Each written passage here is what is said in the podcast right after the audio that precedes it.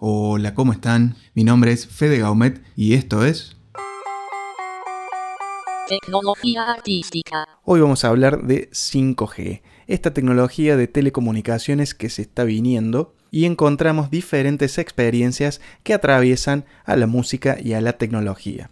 Es el caso de una empresa inglesa que organizó un concierto con músicos que estaban en tres puntos diferentes del planeta. Si bien esta no es una idea original, recordemos que nuestro querido Carlos Gardel ya hizo esa experiencia hace un siglo cuando él interpretó un concierto entre orquestas ubicadas en la ciudad de Nueva York y Buenos Aires. Pero en este caso actual, la novedad viene de la mano de la conectividad 5G, es decir, una conectividad con una latencia cero. Esa latencia cero permite que los músicos interpreten sus obras prácticamente como si estuvieran en el mismo escenario.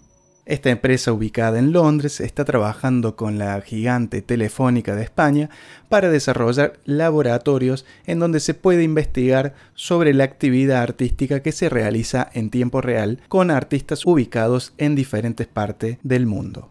Por ello, esta primera experiencia involucró a la música, pero este laboratorio tiene el objetivo de incluir a diferentes disciplinas artísticas. Por el momento, esta tecnología está utilizando principalmente la música y vemos que pronto lo hará con el resto de las disciplinas artísticas para promocionar un tipo de conectividad muy efectiva y casi sosteniendo el concepto de comunicación instantánea.